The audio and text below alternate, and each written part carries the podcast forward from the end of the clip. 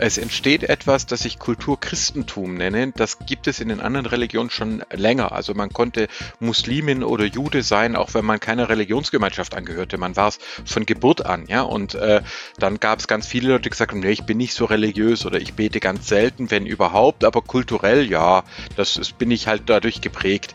Und das haben wir jetzt auch im Bereich des Christentums.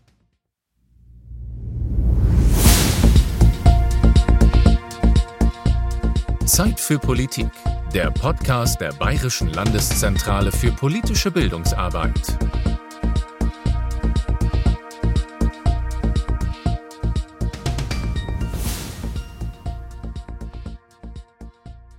Bei der Bekämpfung der globalen Pandemie sind wir momentan vielleicht stärker als sonst auf die Wissenschaft angewiesen.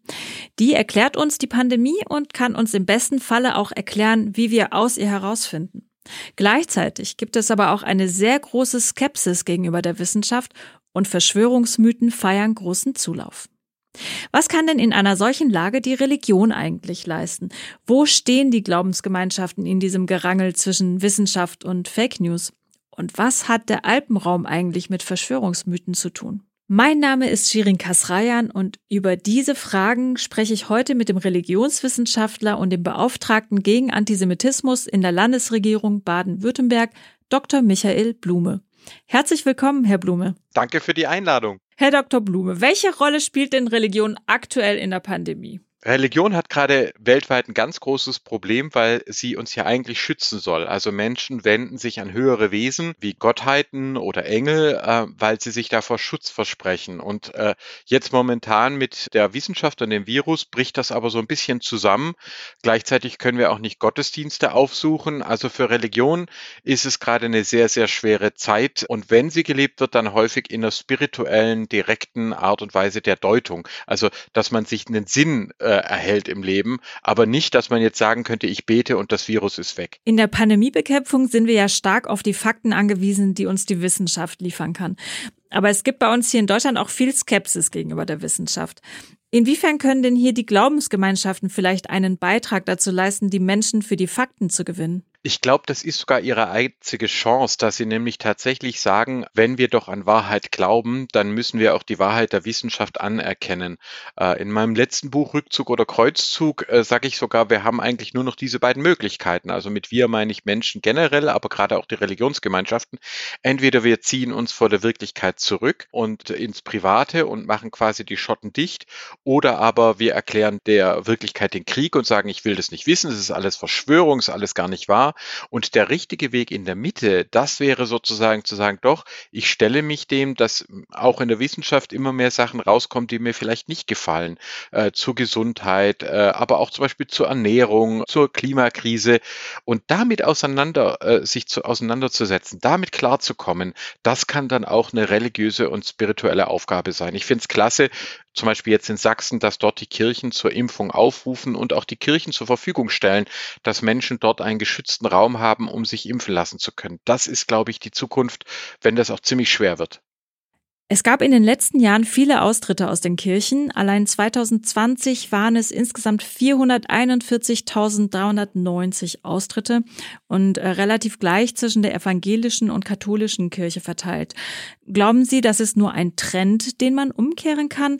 Oder befinden sich die Kirchen in einer Krise, aus der sie vielleicht so schnell gar nicht rauskommen können? Letzteres eindeutig, weil ich das religionsvergleichend äh, schon gesehen habe. Also 2017 schrieb ich Islam in der Krise äh, über die massive Säkularisierung auch in der islamischen Welt, also in der Türkei, äh, im Irak, im Iran. Also wenn Menschen in, in Teheran ins Flugzeug steigen, reißen sich die Frauen die Kopftücher vom Kopf. Sie haben es satt. Es ist sozusagen die Religion, wenn, wenn man eine Religion zur Staatskirche macht und den Menschen aufzwingt, ist es der schnellste Weg, sie zu zerstören. Und das äh, erleben wir jetzt eben auch in der der christlichen Welt, dass äh, Menschen einerseits sagen, es gibt mir keine Antworten mehr und andererseits unzufrieden sind mit Strukturen, mit äh, Machtverhältnissen.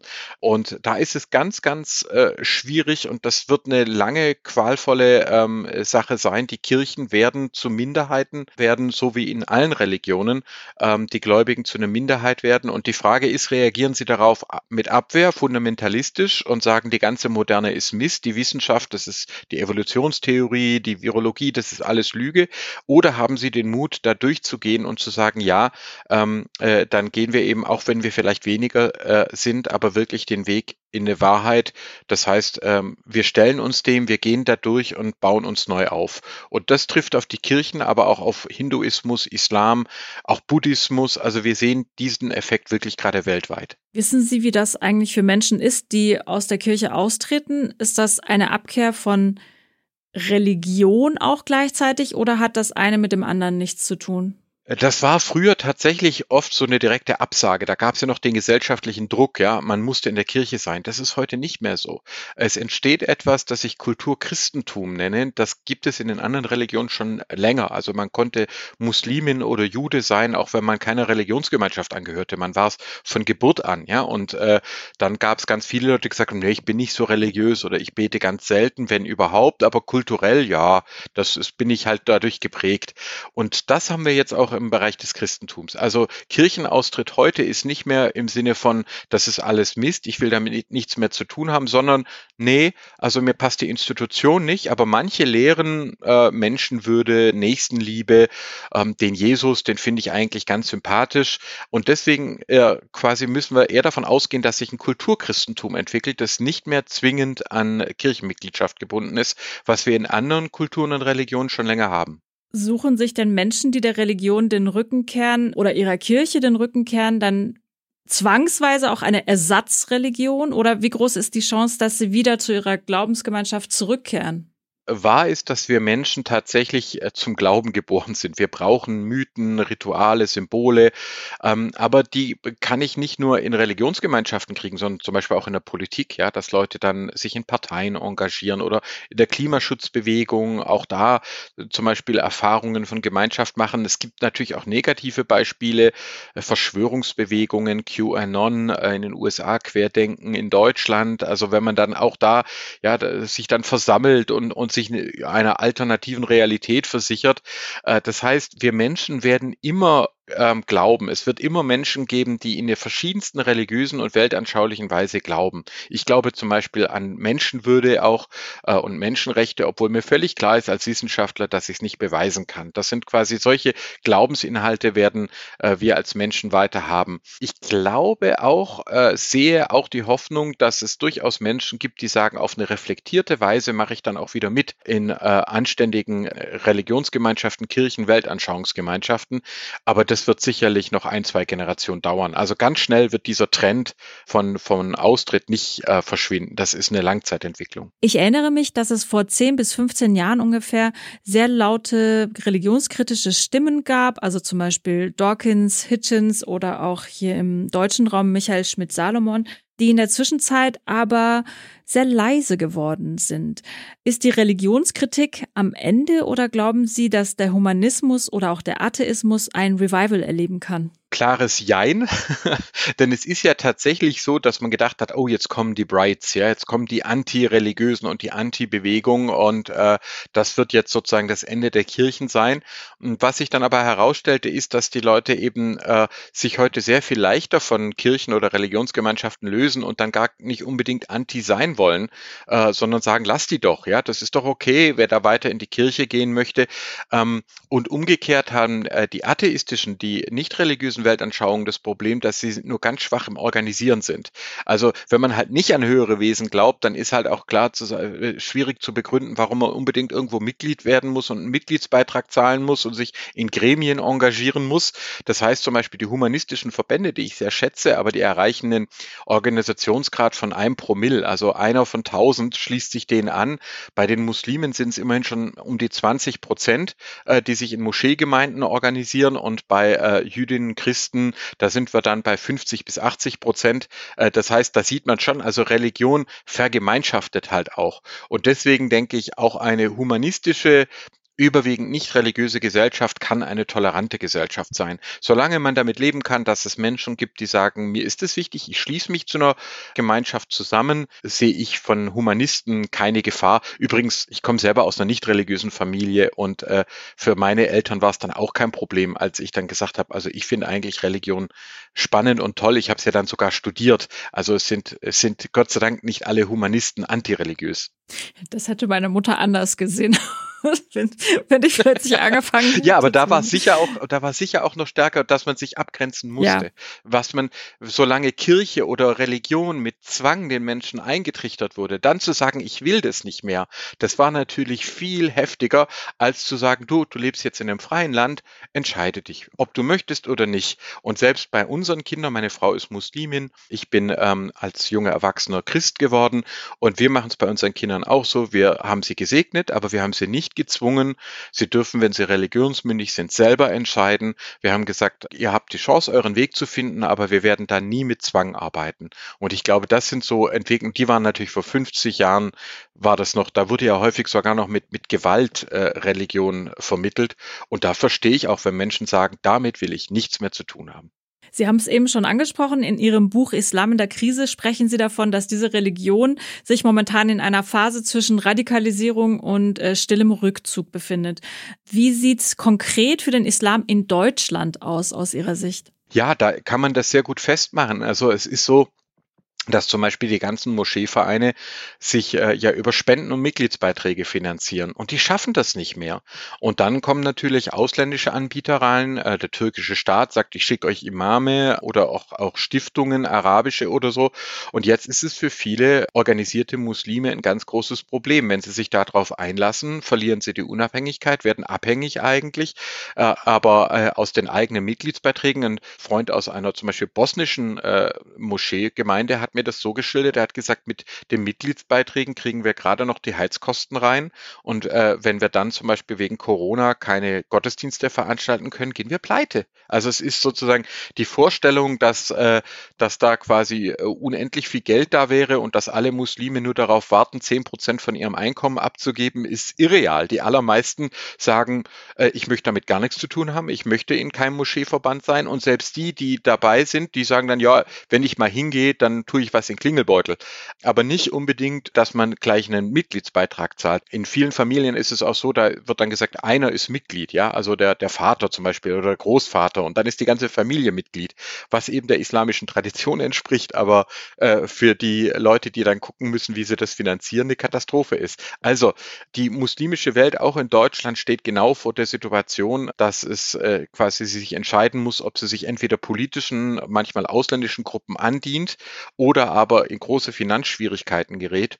Ähm, und das ist natürlich keine gute Position. Deswegen mag ich es auch nicht, wenn Leute sich da über den Islam kaputt lachen, weil äh, wenn die vernünftige Mitte in einer Religion wegbricht, ist es nie gut. Dann bleiben entweder nur die Leute, die sagen, alles Quatsch, oder die Radikalen. Wenn sich Religionen gut entwickelt haben, dann eigentlich immer aus einer Mitte heraus, die Vernunft und Glauben in der Balance gehalten hat. Und genau die hat es gerade sehr, sehr schwer im Islam. Was könnte man denn in dieser Situation an Bildungseinrichtungen dann vielleicht empfehlen im Umgang mit ähm, islamischen Jugendlichen, die vielleicht Anzeichen von Radikalisierung zeigen? Ich glaube tatsächlich, dass wir gerade erleben, dass Verschwörungsglauben überall auf der Welt sehr ähnlich funktioniert. Also das ist ja sozusagen der Glaube, alles, was mir Angst macht, alles, was ich nicht haben will, das spalte ich ab und dann mache ich die da oben, die Pharma-Lobby, die, äh, ähm, den Bill Gates und dann kommt der Antisemitismus, die Rothschilds, die Zionisten und so weiter.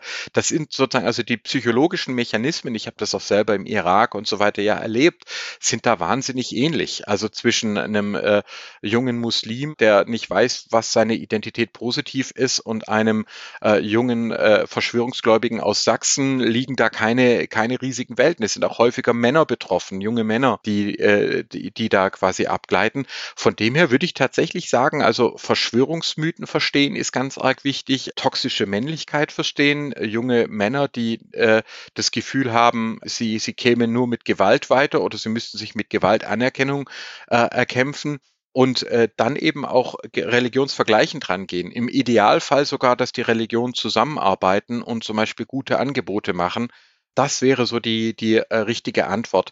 Ich bin nicht der Auffassung, dass man quasi sagen könnte, irgendwie, die Muslime sind eine Art Mensch, die Buddhisten eine zweite und die Humanisten eine dritte, sondern äh, unsere Psychologie als Menschen ist sehr, sehr eng miteinander verbunden und vergleichbar. Und durch das Internet können Sie heute auch zum radikalen Muslim werden, wenn Sie nie eine Moschee besucht haben. Oder Sie können zum QAnon-Verschwörungsgläubigen werden, wenn Sie noch nie in den USA waren. Also das ist sozusagen, glaube ich, schon eine allgemein psychologische äh, Aufgabe. Deswegen versuche ich ja in dem Bereich auch, auch heute bei Ihnen so aufzuklären und zu werben. Kann man denn sagen, dass Verschwörungsmythen heutzutage die neue Konkurrenz für die Religion sind? Ja, wobei es gab sie natürlich immer. Also ähm, und sie waren halt früher stärker in den Religionen. Also wenn Sie an den Hexenwahn denken, ja, wenn man gesagt hat, Juden und Frauen verbünden sich zum Hexensabbat und äh, sie sie töten Kinder und stellen aus denen Hexensalbe her. Ja, das war 15. Jahrhundert mit dem Aufkommen des Buchdrucks. Und heute haben wir das Gleiche als Adrenochrom über das Internet. Ja, Xavier Naidoo verkündet das dann jetzt plötzlich. Das heißt, äh, es gab es früher, da war das dann halt äh, quasi pseudo-christlich eingepackt. Ja, da hat man gesagt, ja, die, die Hexen sind eine äh, ähm, äh, teuflische Sekte. Und heute erleben wir das eben auch ganz säkular. Und die Leute sagen, nein, nein, ich bin nur kritisch. Äh, ich bin nur gegen die Hillary Clinton und die Angela Merkel und die Juden und die Zionisten bin ich nur kritisch und letztlich genau das Gleiche glauben. Also von dem her äh, glaube ich, dass es diese Verschwörungsmythen und diesen Dualismus immer gab, er aber jetzt stärker auch über das Internet in äh, die allgemeine Kultur rein eingedrungen ist. Und ich sage schon auch in Gesprächen mit Seelsorgerinnen und Seelsorgern der verschiedenen Religionen, ihr solltet Schutzräume schaffen, wo Leute dann auch sowas verarbeiten können und da rausfinden. Ganz katastrophal ist es natürlich, wenn Leute selber mit religiöser ähm, äh, Autorität solche Verschwörungsmythen noch verbreiten, dann wird's richtig, richtig gefährlich. Ich frage Sie jetzt auch vor allem in Ihrer Rolle als Antisemitismusbeauftragten. Es gibt ja auch Menschen, die sich das Wort ungeimpft in eine Art Judenstern reinschreiben und sich mit den Opfern des Holocaust gleichsetzen. Ähm, gleichzeitig hat man aber auch das Gefühl, dass die Pandemie alte antisemitische Verschwörungsmythen befeuert hat. Also zum Beispiel das Märchen von jüdischen Eliten und Superreichen haben Sie ja gerade eben auch angesprochen. Ähm, sind das unterschiedliche Spielarten von Antisemitismus, also durch die Verharmlosung des Holocaust, oder wie erklären Sie sich, dass beides parallel stattfindet und dass Menschen mit diesen unterschiedlichen Ansätzen auf die, auf die gleichen Demos gehen? Ja, also ich äh, sehe es tatsächlich so, dass wir das ja immer wieder hatten in der Geschichte. Also wir hatten hier im süddeutschen Raum, also sowohl Bayern äh, wie heutiges Baden-Württemberg, äh, zum Beispiel Pestpogrome. Als die Pest damals im 13., 14. Jahrhundert Europa erreicht hat, wurden auch bereits Synagogen angegriffen. Würzburg zum Beispiel wurde komplett vernichtet und äh, der Vorsitzende der jüdischen Gemeinde in Würzburg ist ja der Josef Schuster, also der Zentralratspräsident der Juden und der ist auch noch Arzt. Also ich habe mich darüber mit ihm unterhalten und wir waren uns eigentlich einig, ja, es wird es wieder geben, es wird wieder diese antisemitischen Verschwörungsmythen geben, aber diesmal wird schon die Mehrheit der Menschen vernünftig bleiben und äh, ich glaube, so ist es ja auch gekommen. Ähm, es ist so, das Judentum war die erste Religion des Alphabetes. Die die erste Religion der, der Schriftbildung für alle Kinder. Ja, selbst der Begriff Bildung kommt direkt aus dem ersten Buch Moses. Äh, der Mensch sei im Bilde Gottes geschaffen und daraus über Maimonides äh, und Meister Eckhart entsteht der Begriff der Bildung. Ähm, und äh, das heißt immer auch schon in der Antike, wenn irgendwas grandios schiefgegangen ist, äh, dann hat man Schuldige gesucht und äh, Jüdinnen und Juden, die galten als gebildet, äh, die waren auch häufig reinlicher, die haben sich manchmal dann eben auch zum gegenüber einer Pest, ja, die regelmäßigen Waschungen und so weiter, das hatte dann natürlich eine gewisse Wirkung. Sie hatten Ärzte und dann hat man sie beschuldigt. Und das erleben wir heute eben leider, leider auch wieder. Diese umgeimpft äh, äh Judensterne, die hatten wir in Stuttgart schon in einer Vorform äh, mit Dieselfahrer, als es damals gegen die Fahrverbote ging. Das, das war also, ich werde nie vergessen, wie ich das das erste Mal gesehen habe. Ich war schockiert, dass also Leute so tief sinken können, äh, weil es ist ja letztlich eine doppelte, äh, eine, eine doppelte Fies Weisheit. Einmal werden die Menschen, die tatsächlich im Holocaust ermordet wurden, verhöhnt. Also man, man verhöhnt die, die Opfer, man benutzt sie. Und das Zweite ist, man stellt die heutige Regierung, die gewählte Regierung, die Medien, die Wissenschaftlerinnen und so weiter als die neuen Nazis dar. Ich finde, es ist also schon eine sehr üble Form des Antisemitismus, weil man quasi einmal das Leid echter Menschen benutzt, verhöhnt und zum Zweiten Menschen, die eine Aufklärungsarbeit machen äh, und die sich ja bemühen, die sicher auch Fehler machen, aber einfach als Nazis bezeichnet. Und das finde ich geht einfach gar nicht. Und da würde ich mir auch wünschen, dass man das äh, stärker auch strafrechtlich verfolgt, denn äh, wir müssen als Gesellschaft uns nicht an jede Form der Verrohung äh, gewöhnen und äh, Tote, nachdem sie ermordet sind, auch noch zu verhöhnen und zu, zu benutzen, finde ich, ist halt schon sehr schäbig. Bevor wir gleich vielleicht noch kurz darüber sprechen, was man an der Schule konkret noch machen kann. Sie sprechen ja davon, dass Verschwörungsbewegungen geografische Unterschiede aufweisen. In Süddeutschland, so sagen Sie, oder noch genauer im Alpenraum, seien die Menschen zum Beispiel besonders anfällig.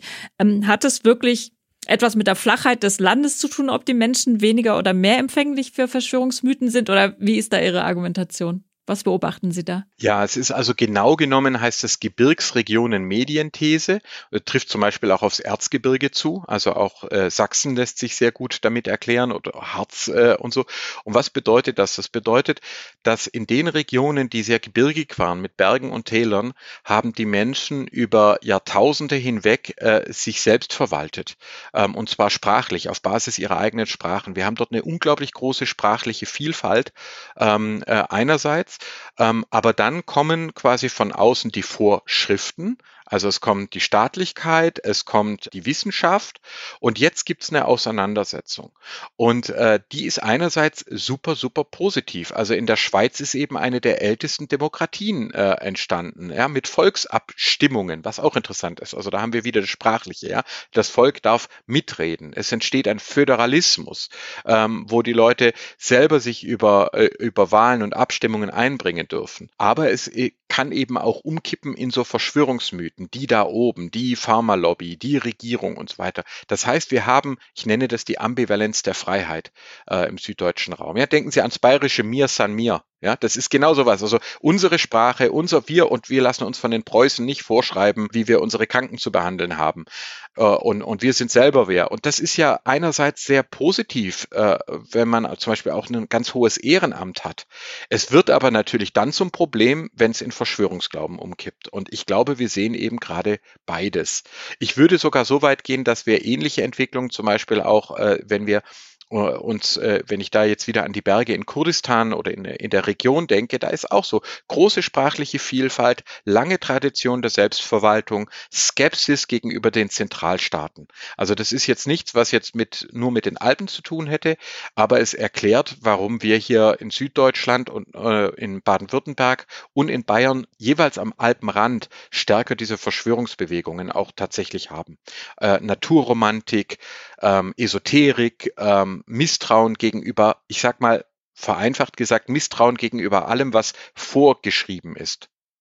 Herr Blume, Sie sind ja manchmal an Schulen und wie ist da Ihre Erfahrung mit Verschwörungsmythen? Sind die Jüngeren auch schon empfänglich dafür? Ja, es ist also durchaus so, dass die ganze Bildungsarbeit der letzten Jahrzehnte natürlich gewirkt hat. Es ist schon so, dass Rassismus, Antisemitismus und so weiter unter den jüngeren Menschen abgenommen hat. Es also hat alles schon auch seinen Effekt.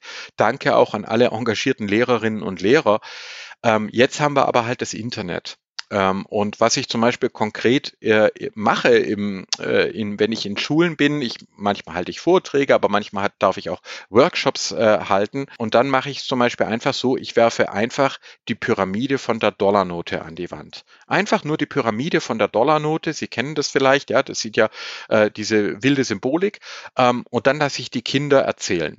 Äh, das klappt ab Klasse 5 und ab Klasse 7 geht's ab oh cool, Illuminati. Oh ja, und dann, und ist dann, dann, die, versichern mir dann auch, Herr Blume, wir glauben das nicht. Das ist, hey, aber, aber der Kollege und so, der ist eigentlich ganz nett, wenn der zu Frauen Bitches sagt und Jerusalem niederbrennen will, das sagt er nur so, um seine Songs zu verkaufen. Der ist eigentlich ganz nett. Sag ich, es geht mir jetzt gar nicht drum, euch zu verurteilen. Ihr erzählt jetzt mal einfach, was wisst ihr darüber?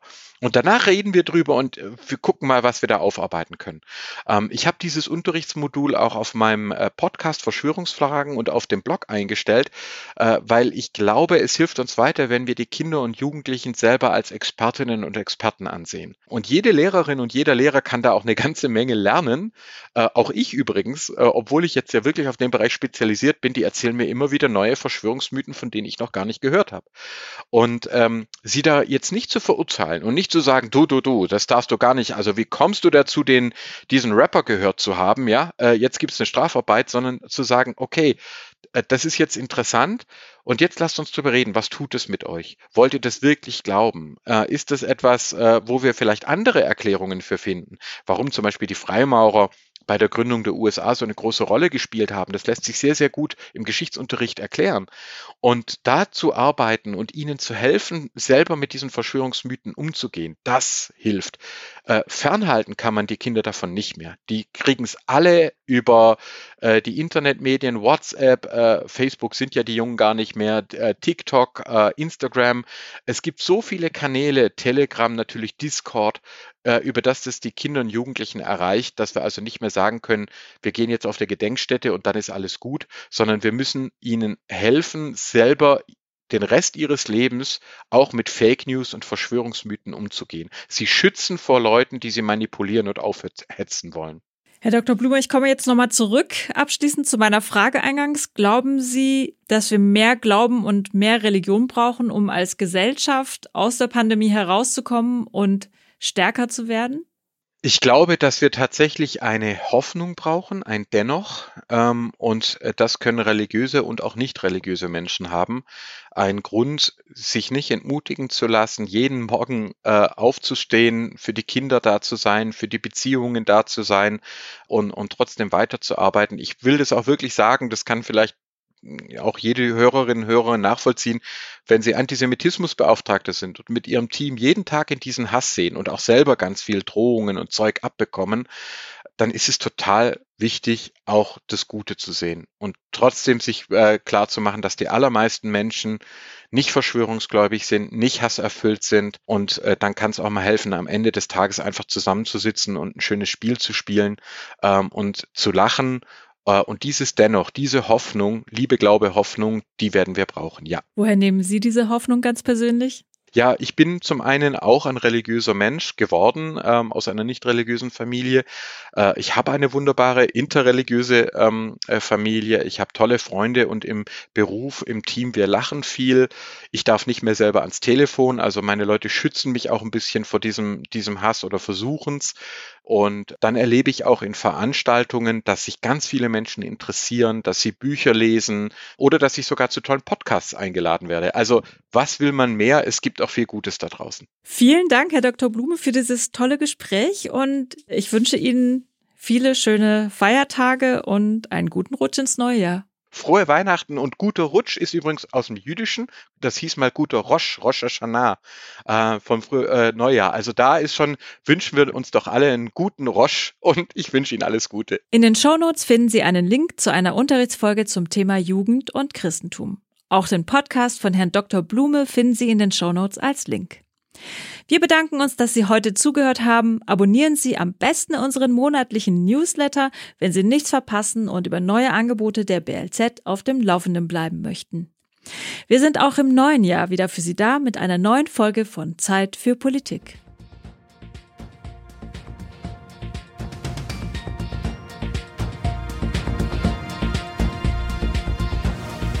Für mehr Informationen und Tipps besuchen Sie uns auf www.blz.bayern.de.